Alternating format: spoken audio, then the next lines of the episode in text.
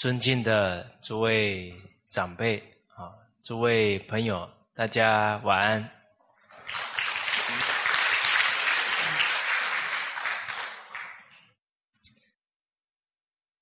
啊，今天呢是我们过完春节呀，啊，第一次呢跟大家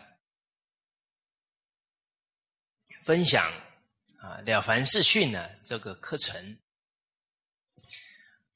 这个年大家过得如何啊？很好哈，很充实啊，还是睡得很好。吃的很好，啊，更好的呢，啊，是福慧增长，啊，智慧增长，啊，尤其啊，人生呢，啊，最值得爱惜的是光阴，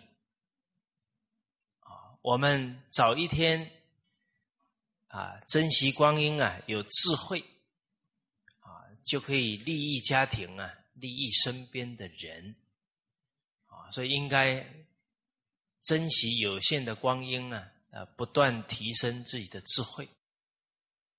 哦，那像现在晚上啊，很多人都在看连续剧啊，啊，大家不止自己好学呀，带着孩子一起来学习。在格言别录当中啊。有提到呢，诗书为起家之本。啊，一个家庭的父母、长者，懂得让孩子从小知书达理，明白做人的道理啊，哎，这个家的家道啊，就要兴起啊，啊，就要兴旺了啊。所以，诗书为起家之本。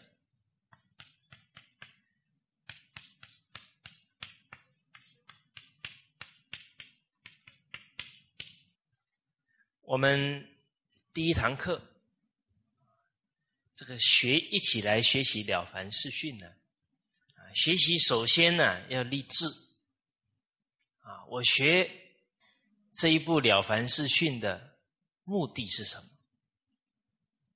目标是什么？哦，我们的目的呀，啊，这一本呢。是家庭世训啊，明朝袁了凡先生呢传给孩子的，所以是一本很好的家训。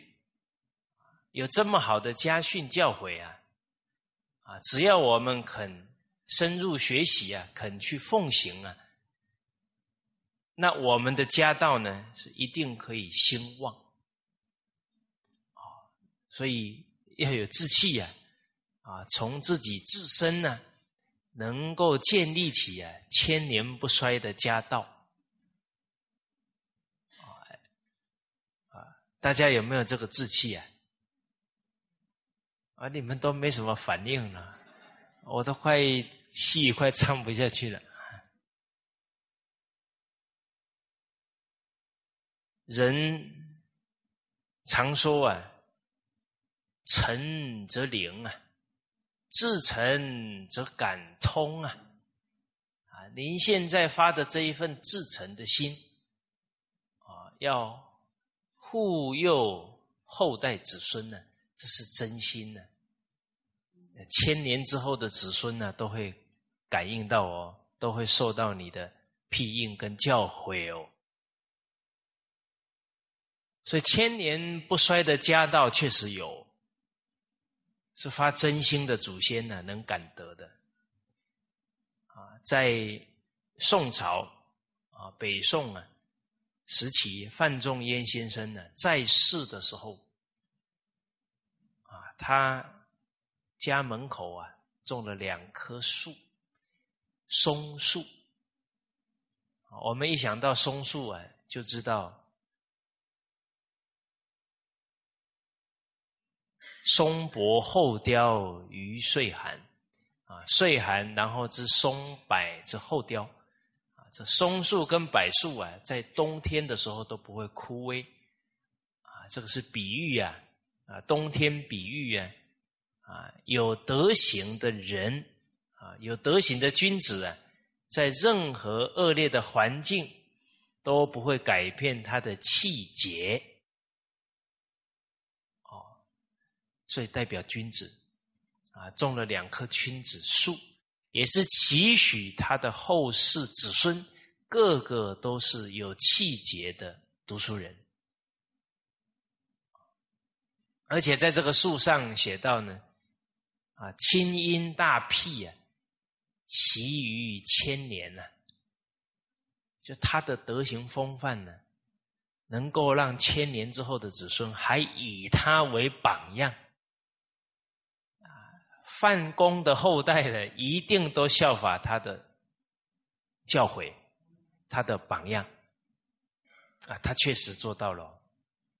那大家现在发这样的真心哦，一千年之后啊，你所留下来的风范哦，你的后代也会学习哦。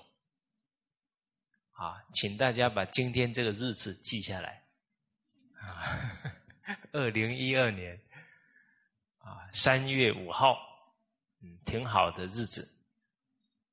哦，好，有了这一份志向啊，使命啊，学习就有动力。更积极，哦，不止对自己的家庭如此啊，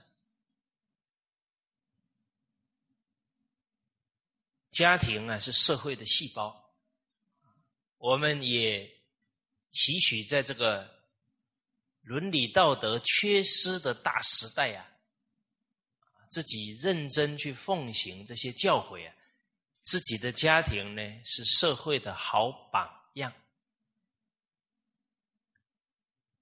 有了好的榜样啊，人对伦理道德才有信心，有信心他就肯去学了。哦，所以对家庭以至于对社会民族啊，都应该有一份使命。哦，我记得整个社会啊，缺乏弘扬中华传统文化的风气，啊，都是功力啊比较强啊。啊，我们也是啊，我自身呢也是二十五岁的时候啊，才有这个机缘呢啊，跟着师长呢学习中华文化，呃，很很遗憾呢，啊，都成年以后啊才开始学，所以基础啊就很不好，啊，现在看到小朋友学呀就很高兴，啊，因为他们呢会学的比我们更好，这是我们欢喜看到的。啊，我们二十几岁都不懂事啊，做了很多事情啊，终身都遗憾。哦，比方给父母顶嘴啦，啊，做了一些事让父母晚上都睡不着啦，啊，这些事情啊都是很不应该啊，也很折服的事情。啊，这些孩子能先学了，啊，我们就很安慰了。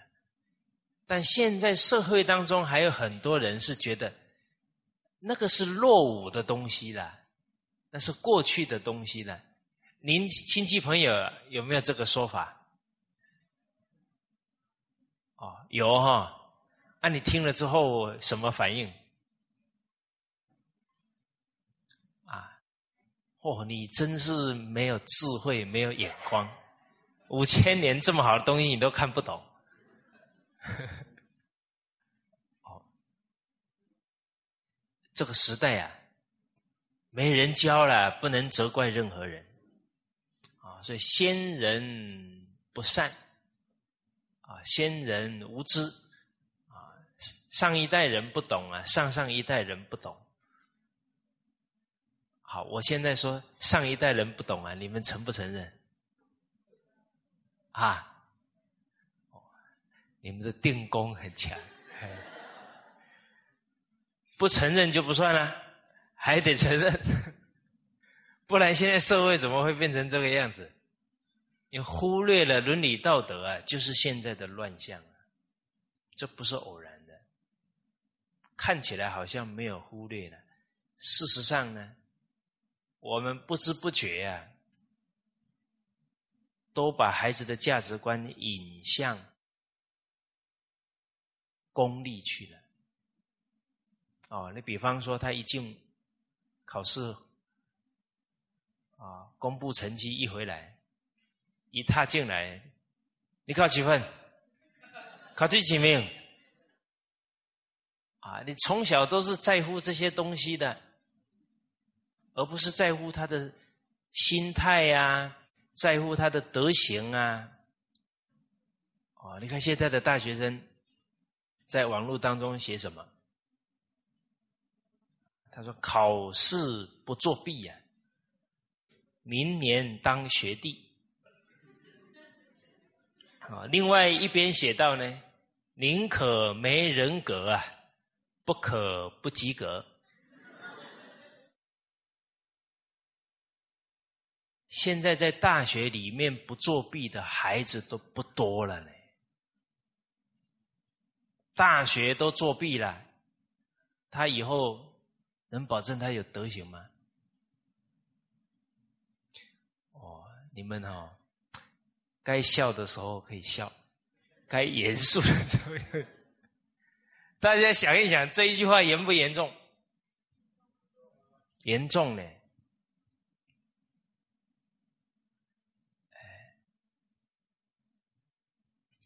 这一句话是告诉大家啊，现在的大学生读了。十七八年的书，读成什么样子呢？读成他的人生当中啊，他的人生有一把秤，啊，一个天平，左边叫分数，右边叫人格。他读了十七八年的书啊，读出来的人生态度是什么呢？把分数跟人格。放在天平秤，哪一个东西重？分数。这个书啊，读的值得反思了。哦，好，所以功利之后啊，人随时随地啊，都可以把这个道德啊给舍掉了。那既然是这个样子的，那我们还能相信下一代能够把这个社会带到更好的未来去吗？哦，所以大家不重视道德，不重视诚信了，人与人相处啊，很累啊，不守信义了，就很累了。哦，那大家看哦，现在。这些商业场上啊，黑心食品很多啊，有没有？啊，现在人家拿东西给我们吃啊，首先不是说谢谢了，哦，是说什么？这个哪里生产的？哪里做的？哦，这吃什么东西现在都都不安心了，就都是道德丧失了。啊，然后一看啊，这个地方上一次做什么还不好呢？哦，所以一个地方信义丧失的，可连带整个地区人家都不相信了。啊，德有伤，贻亲羞了。啊，你读哪一间大学的，你的品学品性很不好。全世界都知道了，社会都知道了。以后人家说啊，那个大学的学生们不能用啊。哦，所以我们的行为啊，就代表家庭啊，代表我们的团体，甚至代表我们的国家哦。尤其当华人啊，要更自爱一点。啊，行为不好啊，造的罪业很大。是吧？啊，你是华人做的不好，人家说那个就是 Chinese，是不是？哦，那十几亿人都被我们拖下水嘞。哦，好，告诉大家，当华人哈，积功累德也容易。你德行很好，人家说华人就是这样的品质，那十几亿人都沾光。啊，所以恭喜大家，当华人啊，只能勇往直前，没有后路可以走。好，对于道德来讲，一定啊要成就自己才好。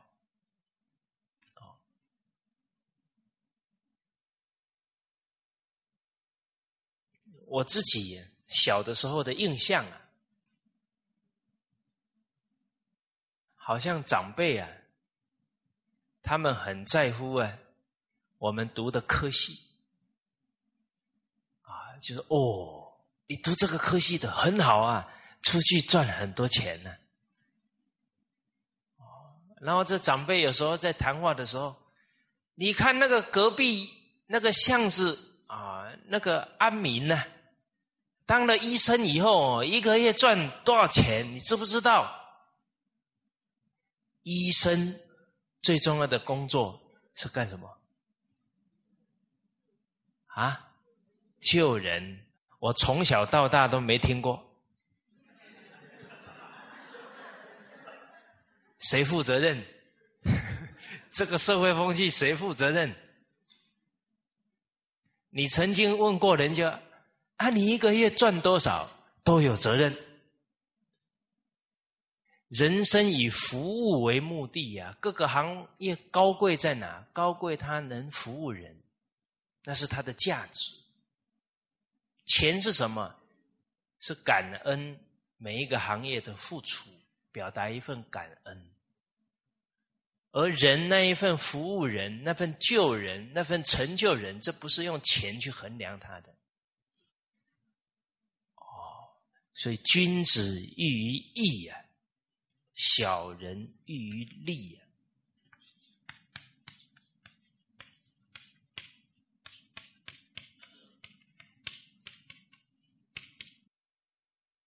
君子呢，这个喻是明了做人的道义；小人呢，他的心思都放在怎么去磨到自己的私利啊。自我为中心了，那大家冷静看哦。我们现在的孩子是时时知道提起道义，还是时时只想到自己？哦，那从这个现象看呢，我们到底是在用君子之道教孩子，还是用小人之道在教孩子？这教育没有偶然的哦，没有侥幸的哦。你用什么思想教他出来，就是这个结果。哦，我自己啊，在跟家长们呢交流传统文化的时候啊，我是越讲越庆幸啊，父母给我的教育。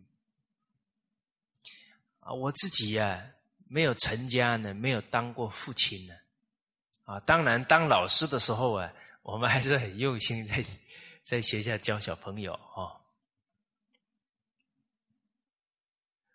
啊，自己没有经验呢。可是我是我父母的孩子，就讲啊讲啊，就想到整个人生呢，几十年，父母是怎么把我们教育长大的？哦，突然感觉得到呢，父母从来没教我们要自私自利，从来没有。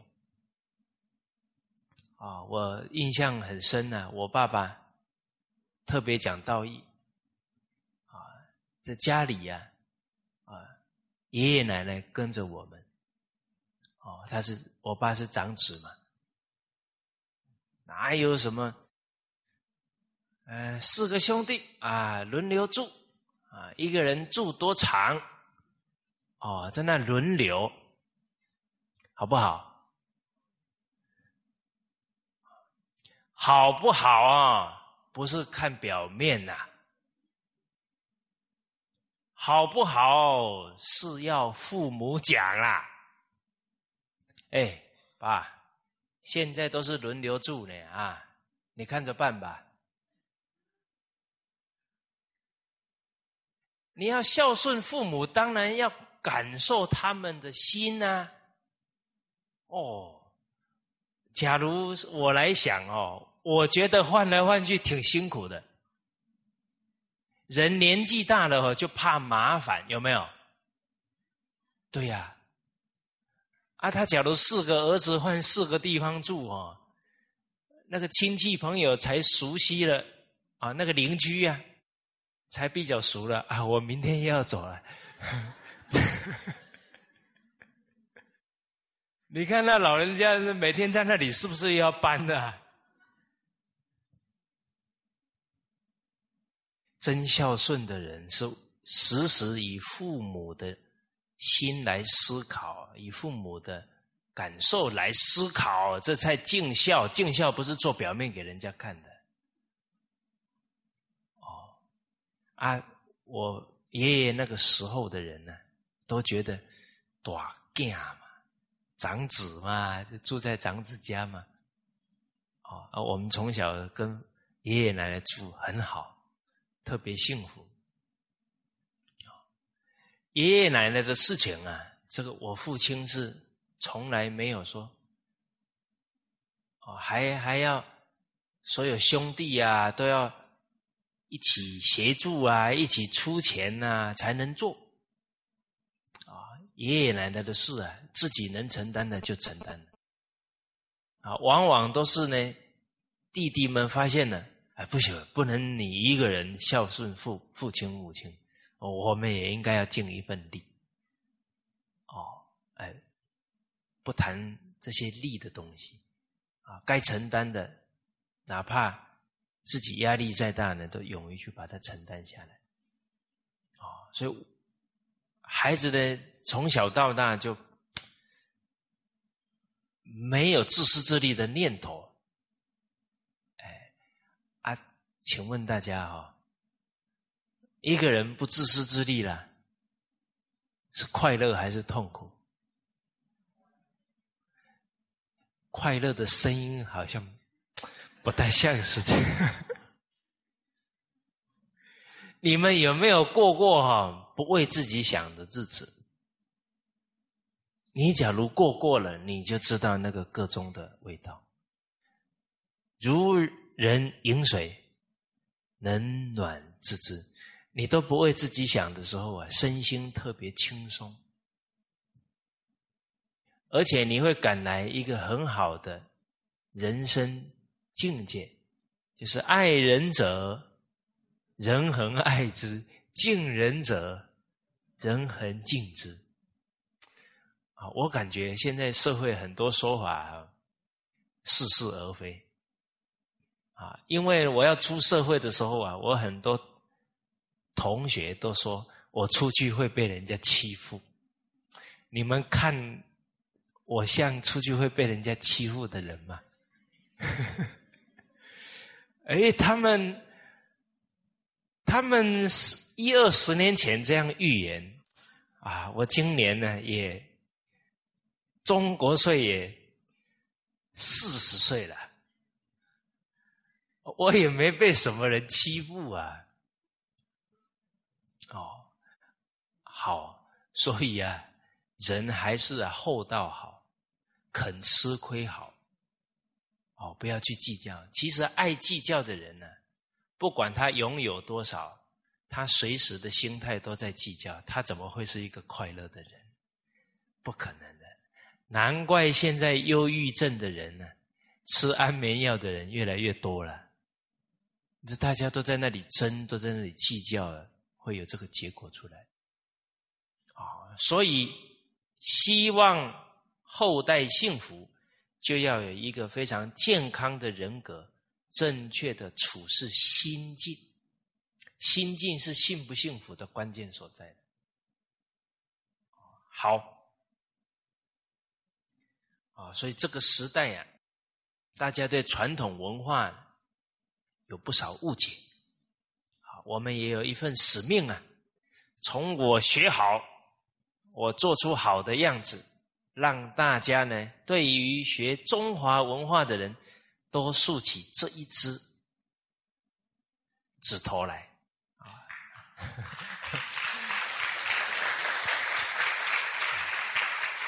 啊，说到这里呢，我有点心虚。哦，可是诸位。朋友，啊，你们的修养度量比较大，啊，你们呢，听人家讲的对呀，纵使他没有做好，你们都相信，因为你们善根深厚，没有苛刻。啊，那我我为什么这么说呢？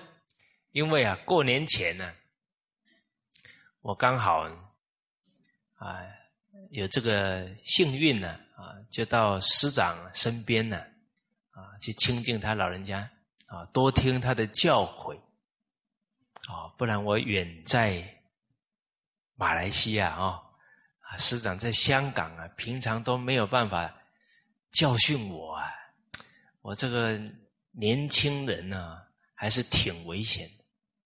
啊，像教我这样的年轻人特别不不容易，是什么呢？离得远了，啊，见面也不好骂，骂了又怕不高兴，啊，不然我不干了啦，哦，又怕耍脾气，哦，又怕你难受，哦，可是呢，哎，有一些问题又不得不讲。哦，所以像我们这些没有跟在身边的学生呢，很重要的一个态度啊，就听师傅讲经的时候，句句是在讲自己，才能有收获。而啊，这个天地之间哦，没有一件事是偶然的，都能给人生启示哦。结果我去听老人家讲课啊。从第一节课到最后一节，啊，过年前呢，这这么多节课啊，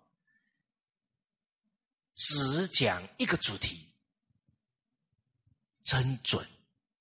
哪一个主题呢？三十二相。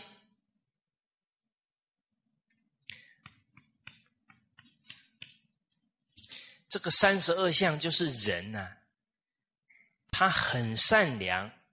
很有福报啊，常常啊积功累德，他的相貌就是富贵相。那个师长啊，好几次啊，啊跟我们马来西亚的哦，或者跟啊一些宗教的领袖啊，啊各不同宗教的一起啊。啊，像到梵蒂冈啊，到埃及呀，啊，他们出去参观旅游，老人家的年龄最大，啊，其他的宗教代表年龄都没有师长大。结果几天下来啊，老人家拿着扇子，啊，走起步伐来，啊，非常潇洒，啊，都没有疲惫的样子，啊，那些小他一二十岁的人。哦，人家马上问：“哇，你的气色这么好了，你是怎么保养的？”哦，这个时候就可以劝他：“，要有慈悲心啊，要吃素啊，断恶修善啊，人家就能接受了。”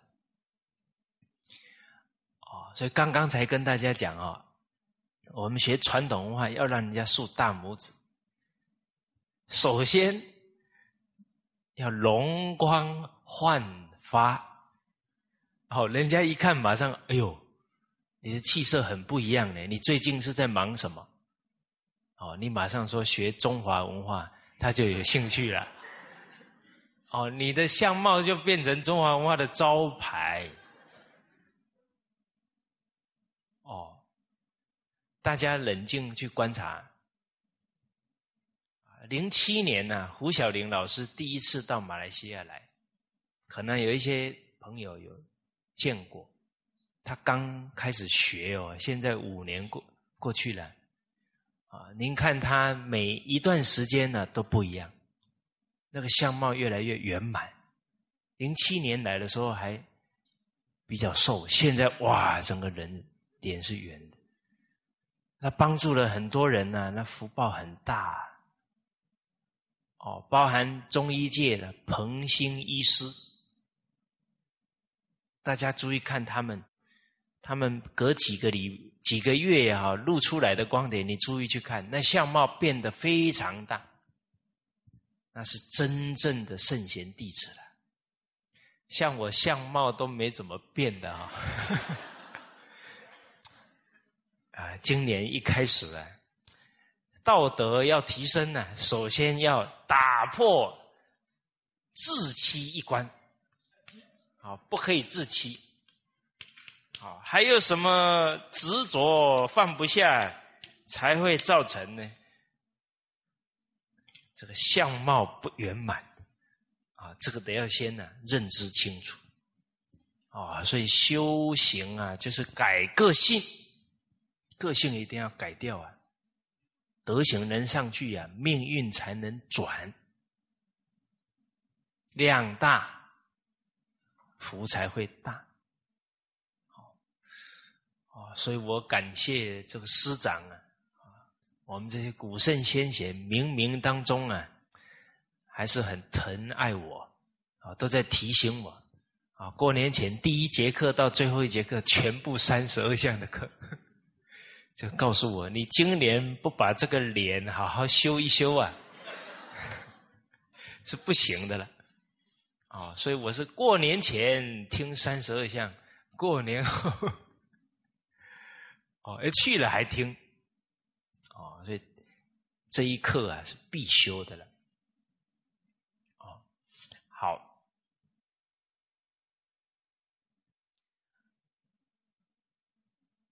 好，所以我们一开始了啊，对于家庭，对于国家社会，以至于对于圣教。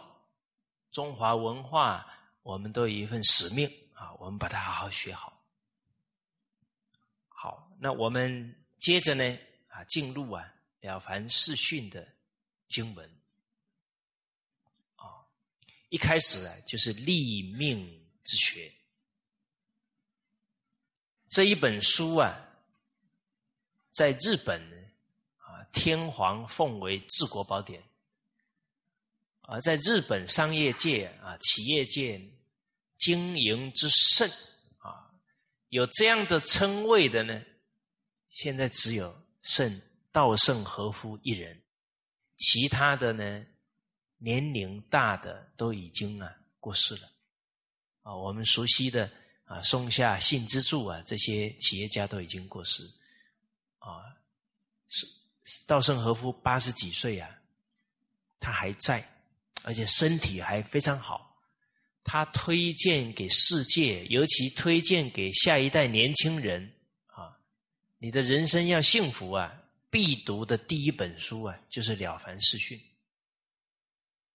我我很佩服啊，这一位长者，他不止啊自己的命运改变了，他还尽心尽力要改变下一代的命运，改变地球的命运。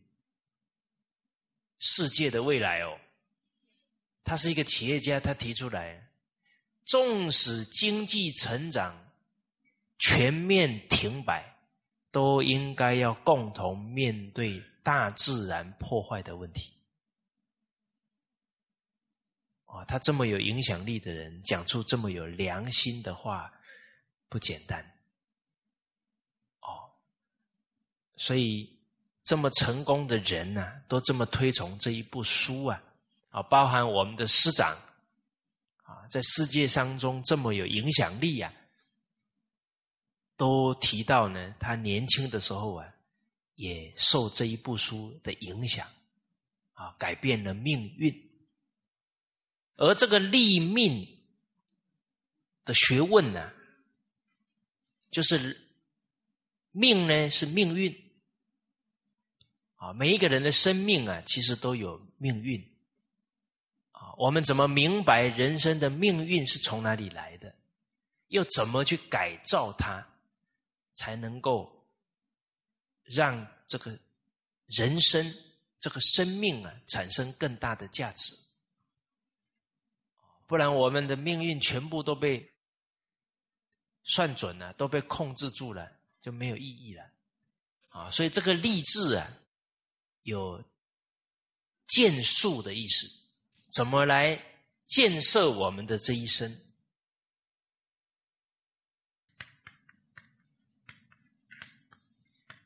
而且呢，这个立命立也有决心的意思。学了之后啊，一定要去做，一定要把命运呢改过来。哦，是有志气了。啊，所以我们说立志，这个都是决定的意思。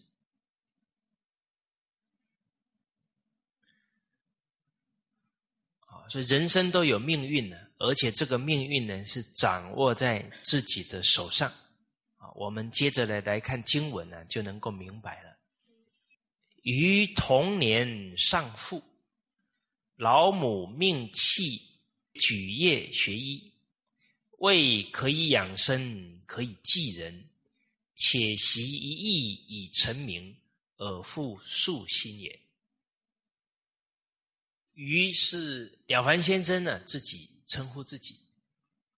他说到呢，他童年的时候啊，父亲就过世了。哦，童年丧父啊，最辛苦的还是他的母亲。他母亲还要把这个孩子养大，这确实是含辛茹苦。啊，我们自己的母亲啊，假如是这样子呢，啊，我们从小就要懂事啊，啊，长大呢，赶紧回报母亲的恩，啊，让母亲呢早一点过上好的日子，啊，啊，这古人。的教诲来啊，在《太上感应篇》也说到呢：“金孤恤寡，敬老怀幼。”啊，对于寡妇啊、年幼的孩子呢，都应该额外的关心帮助啊，尤其啊，在这个乡里里面要去帮助他啊，这样才呢是有仁爱之心。老母命学举业学医呀，他的母亲呐，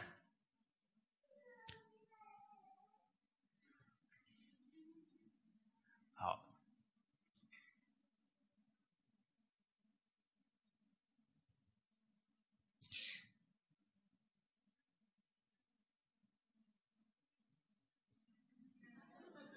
人生呢，没有一件事是偶然的。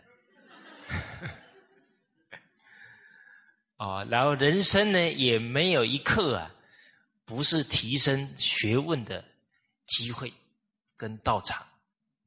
啊，我刚刚说没有偶然的呢，说呢，我是在回想小时候我有没有呢，去到一个公共场合，人家在讲课，结果我还在那里哭，啊，那可能我就会有这样的果报。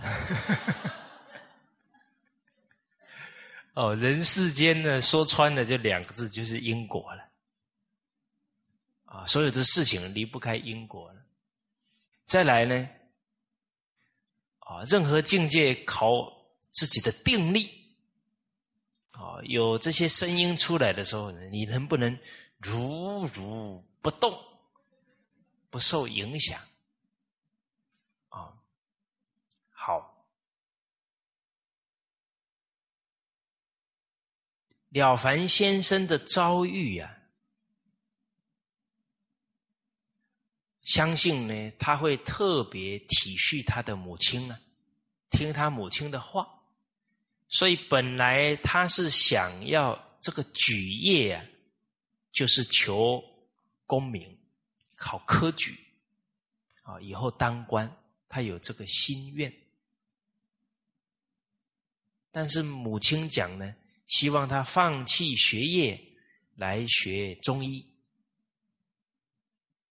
他体会到母亲的心呢，啊，也想呢顺从母亲的心意，啊，因为他的母亲啊讲到了，说学医呀可以养生，可以济人，这个养生呢，生。第一个意思啊，生计就是生活问题。他从事中医啊，用心去给人看病啊，啊，可病人感谢啊，会有一些供养。哦，古人呢，两个行业哦，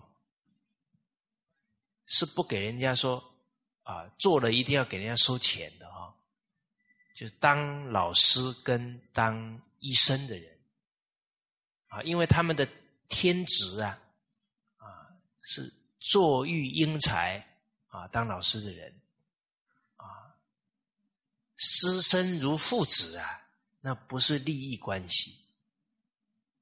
而医生呢，他是救死扶伤啊，他但是信念就是要把人救活啊。我记得好像有一个骗子啊，是讲一个神医呀，他就做了一个比喻很好。他说：“今天有一只狗生病了，我都要帮他医治，因为他尊重生命。我把他医好了。”他咬我一口，以后他病了，我还是会医他。那是他的信念呢，他的天职啊，上天赋予他的一份职责啊。哦，这个可贵了。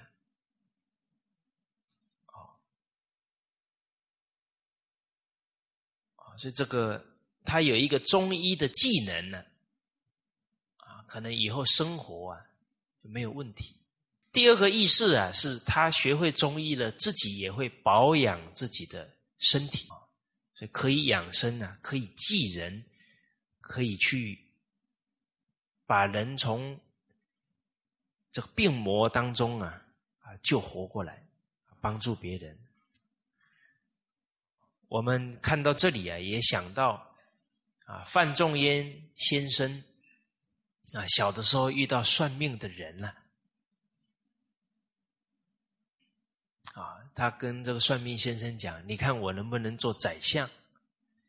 啊，算命先生很惊讶了：“你这个孩子年纪小小，就想当宰相啊？哦，未免胃口也太大了哈！”啊，他看这个算命先生的态度啊，有点不好意思了。他说：“不然这样，你看我能不能当医生？”啊！一下子变成医生呢，这算命先生也很惊讶。哎，你为什么从当宰相变成要当医生呢？啊，范公啊，那么小的年龄就说啊，因为唯有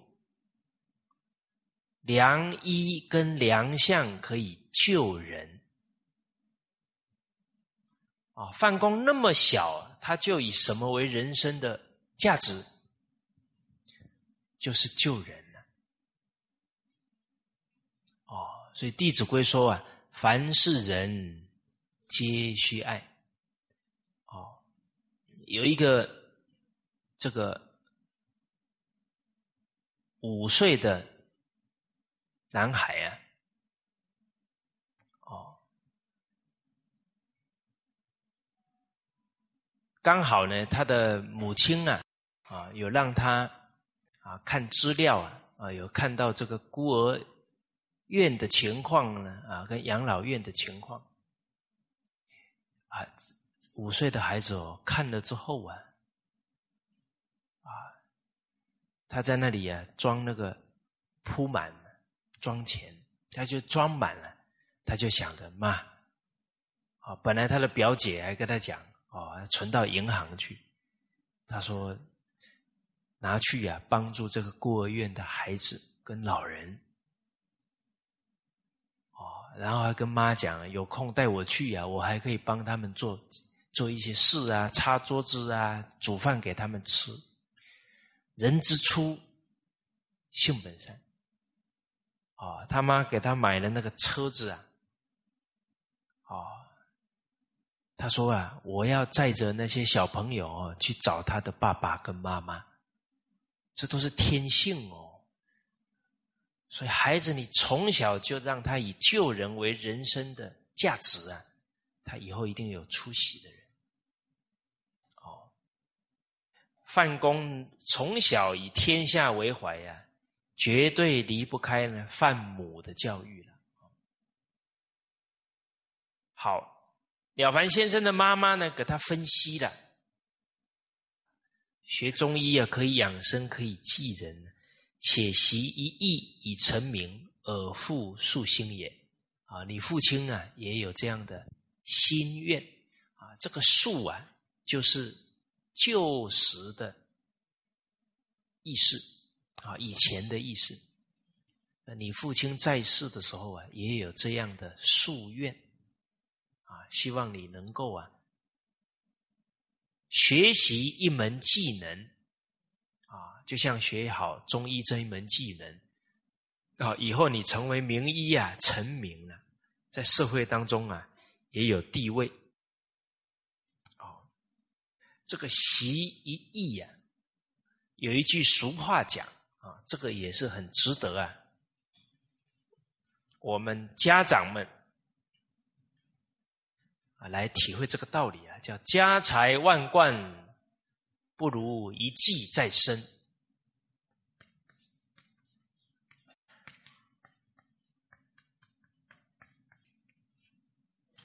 他有一门技能可以服务大众了，他就可以谋生。但假如他没有学成技能，哪怕家财万贯呢，总有一天也会坐吃山空了。啊。这个有这样见识的家长啊，啊，在东汉光武帝时代啊，啊，有一个大臣特别做得好，叫邓禹，啊，这个邓禹啊，他生了十三个儿子。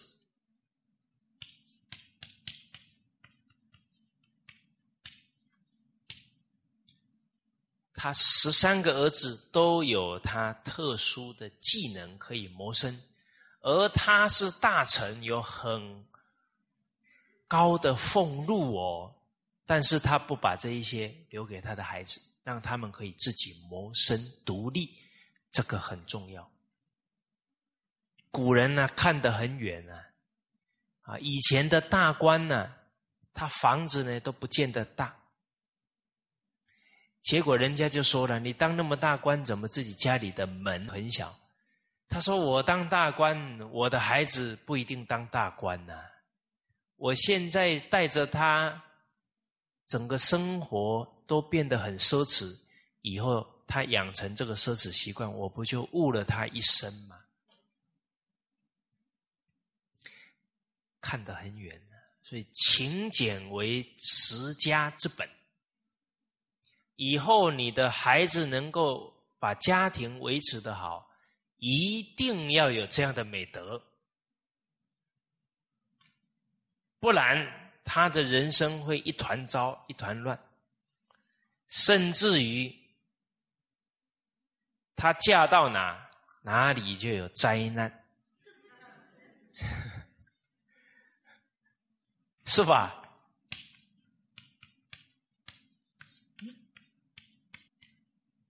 娶一个好太太旺三代啊，娶一个不好的旺太太会怎么样？一败涂地，就起不来啦。哦，所以啊，整个天下安不安定啊，决定在女子的教育。天下的安危，女人操之一大半。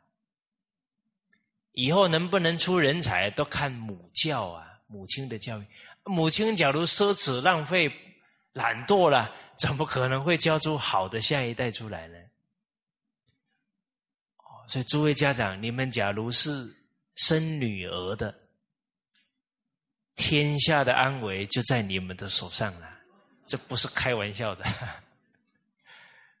有圣有贤女子，才有贤妻，才有贤母，这是必然的逻辑。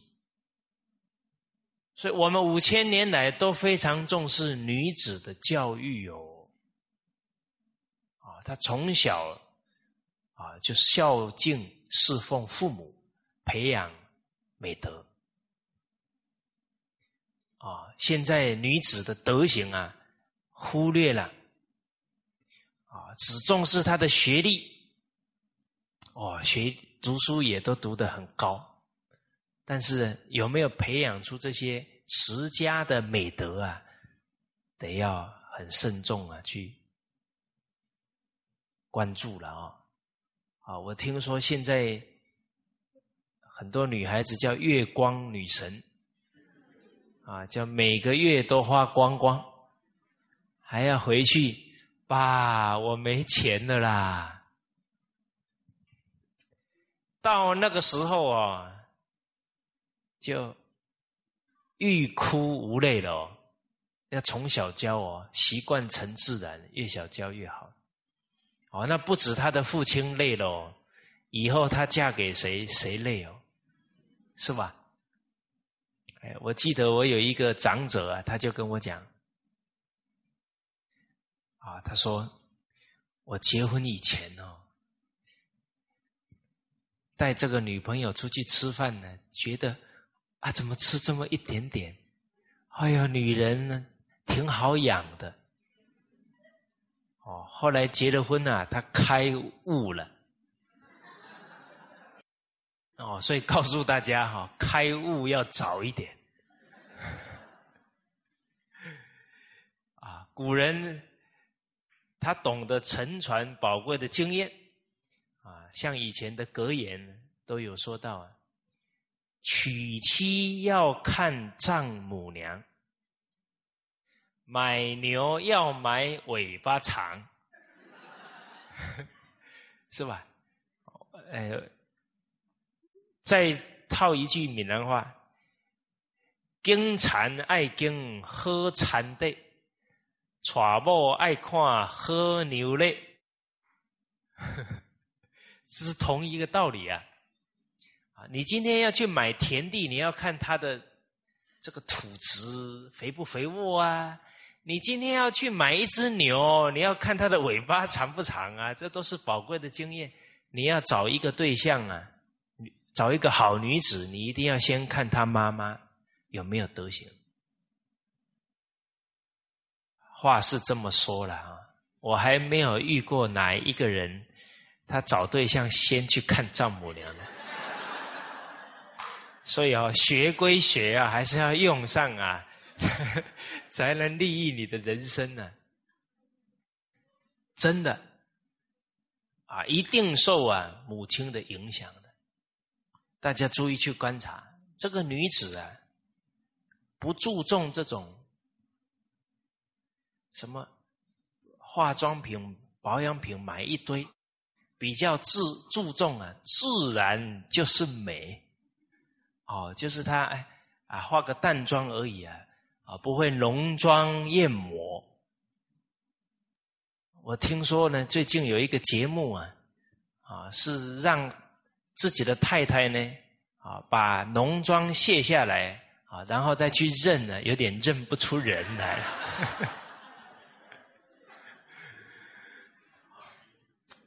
哦，所以 是当女人哦，挺辛苦的。啊，什么时候可以睡觉呢？一定要先生先睡觉了，然后才能卸妆。啊，其实啊，保持心境乐观平和啊，就不容易老。啊，我给大家讲一个事实的，我姐姐大我两岁，四十二岁；我大姐大我三岁，四十三岁，我都不跟他们两个出去。为什么？啊，因为出去啊，这是你妹呀！我姐姐从不化妆的啦，现在背个包包啊，进去大学教书，他是教授啊，他是师范大学教授了，常常人家把他当学生呢。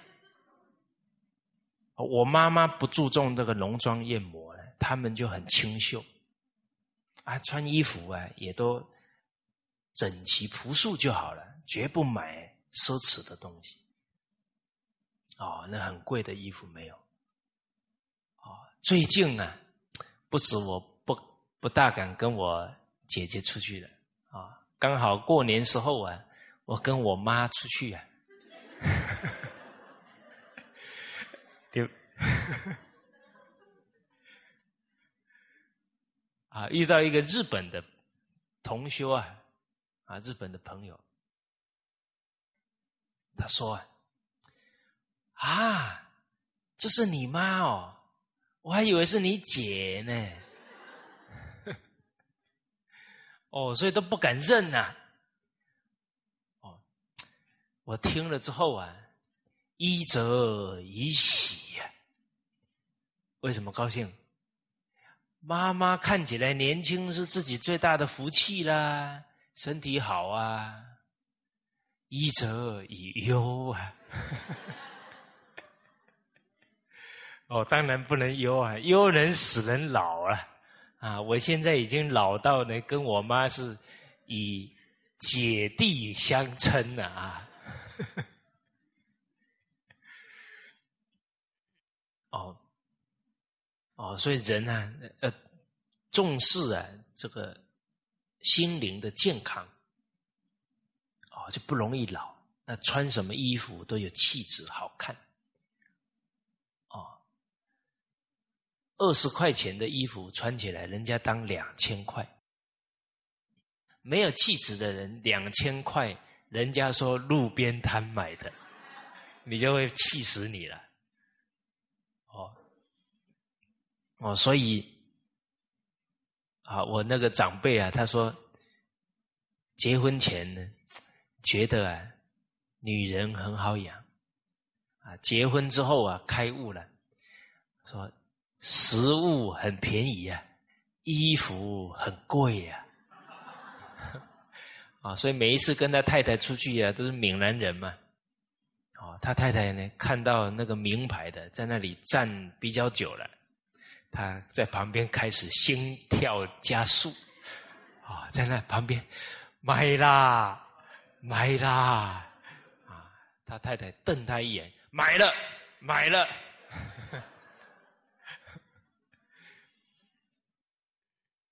哦，我翻译一下哈，闽南话买啦买啦就是不要啦，不要了，不要买了啊，啊，所以。从这一件事情呢，我也有一个体会，啊，就是人生有一个重要的态度，啊，不要把自己的快乐建立在家人的痛苦上。这有良心哦！现在的孩子花钱花的凶啊，最辛苦的就是父母了，那都是血汗钱呐。人要有良心才好了，好，好。哦，所以这些观念呢很重要。女子要有德啊，要勤俭，要会教育下一代。而我们刚刚讲的啊，你为人父母也要有长深远的智慧啊，你才能让你的孩子人生立于不败。啊，所以汉光武帝的大臣邓禹，他不会。因为自己有这么高的地位跟财富啊，而变成他孩子的依赖啊，让他们个个啊都有能力来谋生。所以孩子有一个好的能力了，这一辈子你就不用再担心他的出路了。而且孩子又好学又肯学，他的能力啊会不断的提升。啊，我们这个教育孩子啊，古人有一句话讲呢。啊，事先弃事，而后文艺。有一技之长之前呢，哦，或者是呢，写一首好文章之前呢，首先德行重要，德才兼备啊，德还是排在前面的啊。而德行最具体的呢，啊，这个士啊是读书人。最具体的两个字啊，气度量，胸怀要大。士是见识智慧啊，有有智慧，又有度量，又有慈悲心。那他往后有很可写好的文章或者好的技能，一定是这个行业的佼佼者了。好，那。大家想一想啊，现在孩子的心量能为谁着想？有没有为自己住的社区着想？有没有为自己的学校着想？这都是要靠引导的哦。哦，有没有为自己的国家着想？所以父母的胸怀有多大呢？你栽培出来的孩子就有多大的胸怀。孩子他很单纯嘛，你看你怎么样去成就塑造他？而我们从历史当中来看呢，范仲淹先天下之忧而忧，后天下之而乐，成为伟人。曹操心量很小，宁可我负天下人，都不能天下人负我。意思就是哈，不能占他一点便宜了。你看最后年老的时候。头痛的不得了，每天都都在那里计较来计较去，哪有不头痛的道理？结果后来遇到华佗了，华佗说可以帮他治，必须把他的脑袋剖开来。结果他还把华佗打了一顿呢，华佗死在监狱里面。哦，他造这个孽也大了，那华佗可以救多少人？啊所以度量小又不相信人啊，造很多孽了啊！你看，从这两个历史人物比较，差很多。再来见识，周朝有见识，周朝这些开国的领导者胸怀大，有见识啊。周公治理作乐，所以周朝是整个中国历史。朝代最久的八百多年，很有见识哦。周公的周礼啊，还影响到几千年之后的中国人的社会、华人的社会，有没有见识？有。秦国没有见识啊，他用武力、暴力啊统一天下，十五年呢就亡国了。哦所以这个气跟势啊，啊，对一个人的人格啊，影响就很大。好，而我们从刚刚那一句啊，也可以看到呢，了凡先生本来要从政，这个从政呢，也是为人民谋福祉，这个都是气度。后来从医了。啊，母亲也是期许可以济人救人。大家看，引导孩子都是让他啊服务人呢啊，然后去为社会做贡献，而不是自私自利啊，就是为了自己的薪水去着想而已了。好接着我们看下一句，讲到呢，后余在慈云寺寓意老者，修然伟貌，飘飘若仙，于敬礼之。后来啊，孔了凡先生呢，差不多十五岁左右啊，他到了慈云寺。啊，我们看呢，这个慈啊，是慈悲。仁慈，啊，这个寺啊，本来的意思啊，是指皇帝直接管辖的单位叫寺。这个很多人不知道哦，一看到寺想到什么？佛事。其实佛事佛事就告诉我们。佛教的教育啊，本来是谁管的？是皇帝直接管的。所以你那些几几百年的那个佛事啊，那都是皇帝签名的啦，御赐的啦。啊，皇帝亲自下令建造的。哦，皇帝直接管辖的一级单位叫寺。比方外交部呢，叫鸿胪寺。哦，我们从这一个字啊，就可以明白到，哦，佛教本来就是教育，而且呢，它是皇帝直接抓的教育，中国社会啊，两个很重要的教育呢，一个皇帝抓的佛教教育，一个是教育部啊，那个时候叫礼部啊，教育部长叫礼部尚书啊，直接抓儒家的社会教育，这是两大教育哦。不是宗教哦，在清朝雍正皇帝呀，啊，大家应该都有听过，他就写了一篇昭告天下的文章，说到呢，这个儒释道三教是好的教育，教化了神州大地的人民啊，几千年了，哦，理同出于一源呢，道并行而不悖。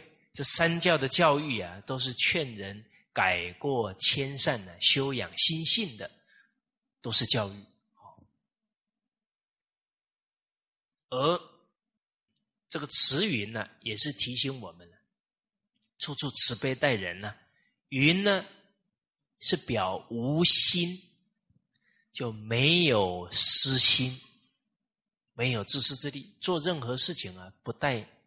私欲目的的，而这个佛事啊，主要做两个工作。第一个呢，把梵文的经典呢翻译成中文；第二个作用呢，是教学讲经的场所，这个是寺院的功用。哦，好。这个佛法呢，啊，佛家的教育啊，发源于印度，啊，释迦牟尼佛啊，在印度诞生啊，他是一个国家的王子。结果后来呢，发扬光大在哪里？中国，啊，现在印度啊没有佛法了，大家会不会觉得挺奇怪的？首先呢，为什么是佛法在印度诞、印度发展起来？释迦牟尼佛为什么在印度实现？啊，因为啊，在佛门呢，佛菩萨这样的智者啊，他是众生有感，佛菩萨就有应。大家应该都听过观世音菩萨吧？哦，千处祈求千处应啊！在台湾有一个八七水灾啊，特别严重啊！有人在这个急难的时候念观世音菩萨呢，观世音菩萨都有示现出来啊，救他们啊！那个是在急难当中啊去救。而释迦牟尼佛这个视线呢，是视线了七十九年，很长的时间呢，来给大家讲经说法。因为当时候的印度人看到了六道轮回，哦，他们修禅定呢不简单呢，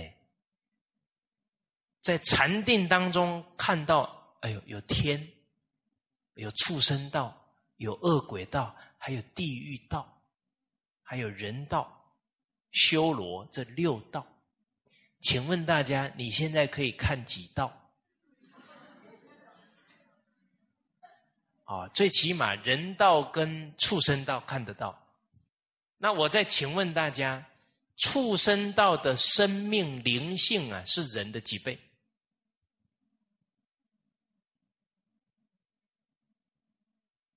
请问一个原始森林里面的蚂蚁有多少？大家想一想，畜生道的是人类的几倍啊？根本没法算，天文数字。能做人呢，容不容易啊？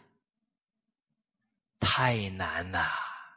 可要珍惜得这个人生啊，顶天立地的人呐！好好的再提升自己灵性，不能再堕落下去了。哦，所以人生难得啊，正法难闻，中华民族的儿女难当，你们都当到了。啊，这一生要有志气，成就自己的智慧、道业。哦，啊，这个人生呢要发挥光芒。啊，所以印度看到六道，他们又起了个念头：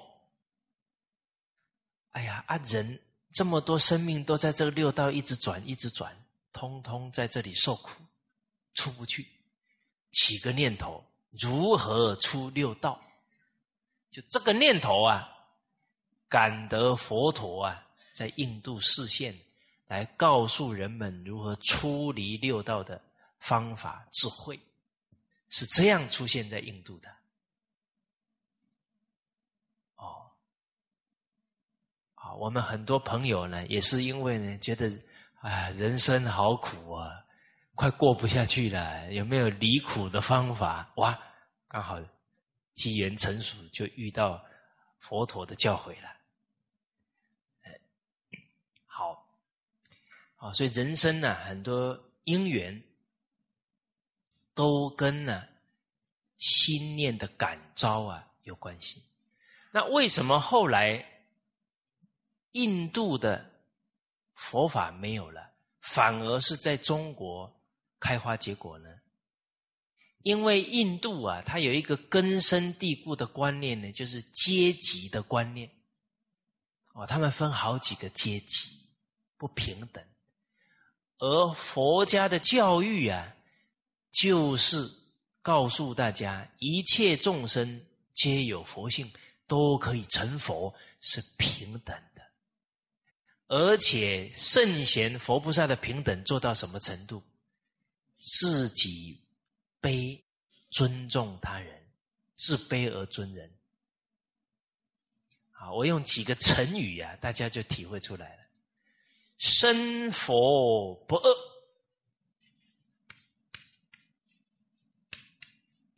大家看哦，是平等的哦。众生跟佛啊，它是平等的。哦，是众生排前面哦，有没有看到？生佛不恶，再来冤亲平等。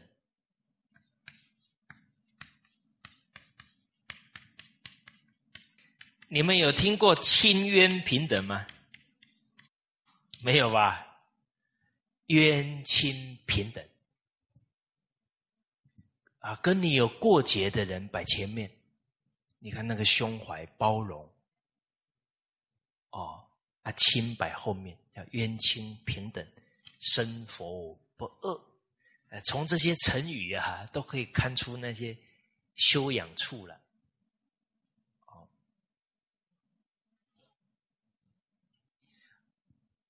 而因为呢，他根深蒂固这个不平等呢，后来又走回他们传统的宗教，啊啊，这个佛教的教育啊，就传到了世界各地，但是一直沉传两千年不断的呢，就是中国，因为啊，中国文化。中华文化特别重视呢，孝亲尊师，啊，孝顺父母，尊重老师。而整个佛家的教育啊，它也是以这个为大根大本啊，完全相合。而中华文化特别强调孝道啊，这华人一被点拨啊。啊，你是孝顺你父母这一辈子，还是希望他生生世世都离苦呢？啊，诸位朋友，你希望孝顺你父母这一辈子，还是希望他生生世世离苦？你们的声音要很恳切的，很。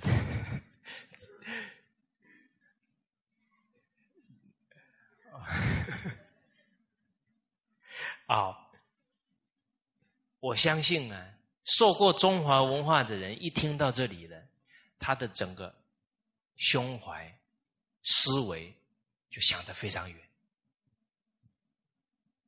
哦，尤其啊，生命没有生死啊，这身体是什么？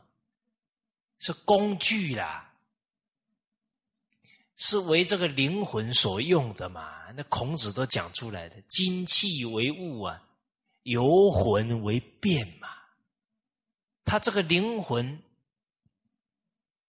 身体坏了不能用了，他当然要去再换一个工具嘛。当然他要越换越好哦。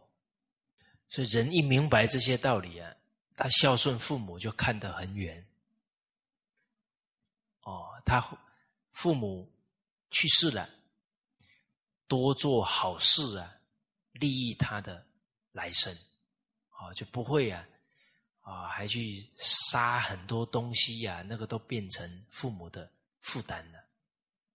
哦，好，啊，这个是啊，整个中国社会啊，特别重视儒家教育呢，跟佛家的教育的原因哈。结果他到这个慈云寺啊。遇到一个老者，长相呢叫修然伟貌，修然这个然就是呢，这个腮帮子有胡须啊，啊，就是可能是留了长胡子。伟貌啊，这个伟就是长相很不平凡，啊，飘飘若仙。长得很潇洒，好像不太像世间的人，啊，有一种好像